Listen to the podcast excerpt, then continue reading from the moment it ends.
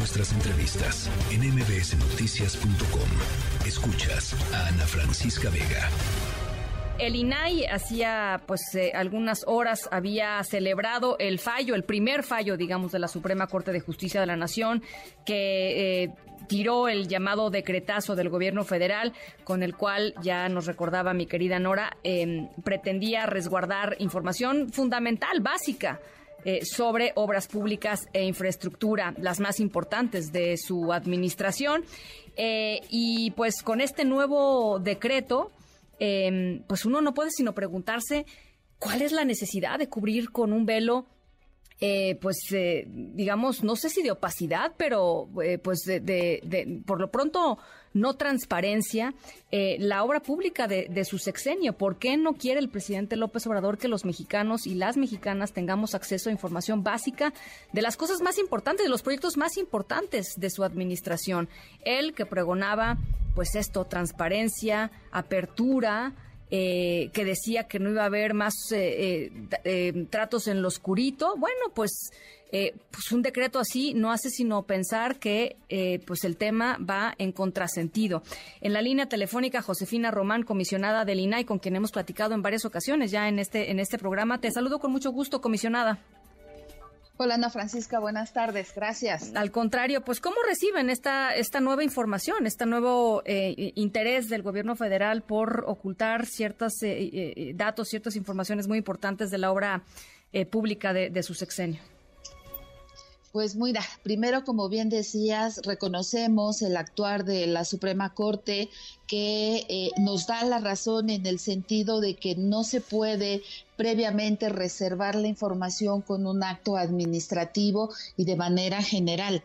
La, la legislación de transparencia es muy clara que solo puedes reservar por prueba de interés público y caso por caso.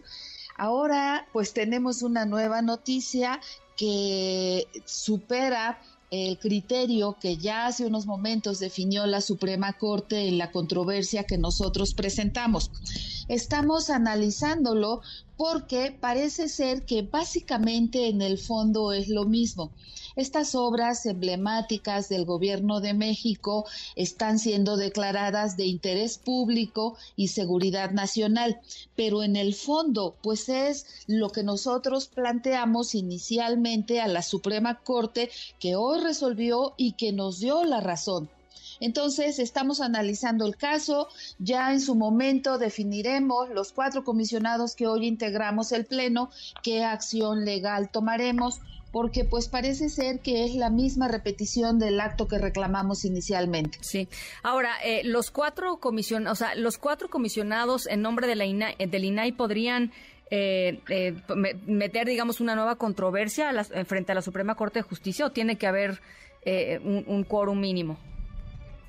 Como tú sabes, la ley de transparencia y por eso la controversia dice que, no, dice que cuatro, cuatro somos mayoría simple de siete. Sin embargo, la ley dice que para tener quórum y sesionar debemos ser cinco. Hoy no somos cinco. Creo que habría que analizarlo desde la perspectiva que este, este acto, este segundo acuerdo, pues básicamente repite lo que hoy resolvió la Suprema Corte. Entonces, es el análisis que estamos haciendo. Seguramente eh, hoy, mañana mismo tendremos ya una decisión final y por supuesto que la estaremos compartiendo con ustedes, pero creo que lo correcto es analizar jurídicamente para tomar la mejor decisión. A ver, para toda la gente que nos está escuchando, eh, ¿qué es lo que el pasado decreto eh, eh, no permitía que conociéramos los mexicanos? Para ponerlo así en términos, pues que, digamos que la gente que nos está escuchando diga, bueno, yo sí quiero saber, pues cuánto costaba o cuántas empresas estaban empleadas o cuántas personas, en fin, ¿qué tipo de información, digamos, velaba este decreto pasado? Mira, Ana Francisca, toda la información que trabajamos en el servicio público y que nace del servicio público es pública. Ese es el primer principio. Y todos tenemos derecho a saber. Este decreto lo que decía es que todas estas obras emblemáticas del gobierno de México debían ser consideradas de interés público y seguridad nacional. ¿Cuál es la consecuencia de ello?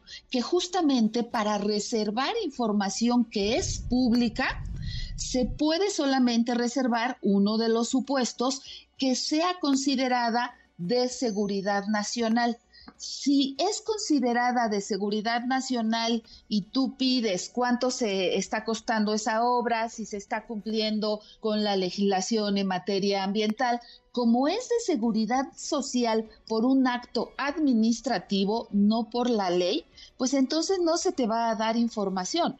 Ahora, lo que hemos explicado muchas veces, lo que auténticamente es de seguridad nacional, la ley contempla cómo la puedes reservar y es una prueba de daño. Evidentemente, si alguien solicita información que auténticamente pueda afectar o ponga en riesgo instalaciones, pues evidentemente tendrá que reservarse, solo que la ley establece un procedimiento, una prueba de daño, y entonces esa información se protege a través de la reserva.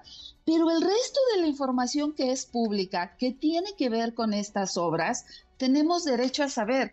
Tenemos derecho a saber cómo se ejerce el presupuesto, que se cumplan con todas las disposiciones legales, los trabajadores que están ahí, si los proyectos también cumplen inclusive medidas de seguridad.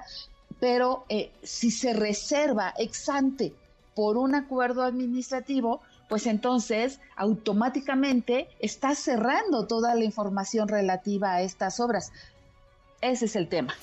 Bueno, pues eh, vamos a estar muy pendientes de lo que decida el INAI en las próximas horas, en los próximos días, con respecto a este segundo, eh, llamémosle decretazo, este segundo decreto que publica el presidente López Obrador a solamente pues unas horas de que la Suprema Corte de Justicia de la Nación votó para eh, invalidar su primer decreto y, y por supuesto estaremos conversando sobre el tema. Gracias, comisionada. Gracias, Josefina, por estos minutos.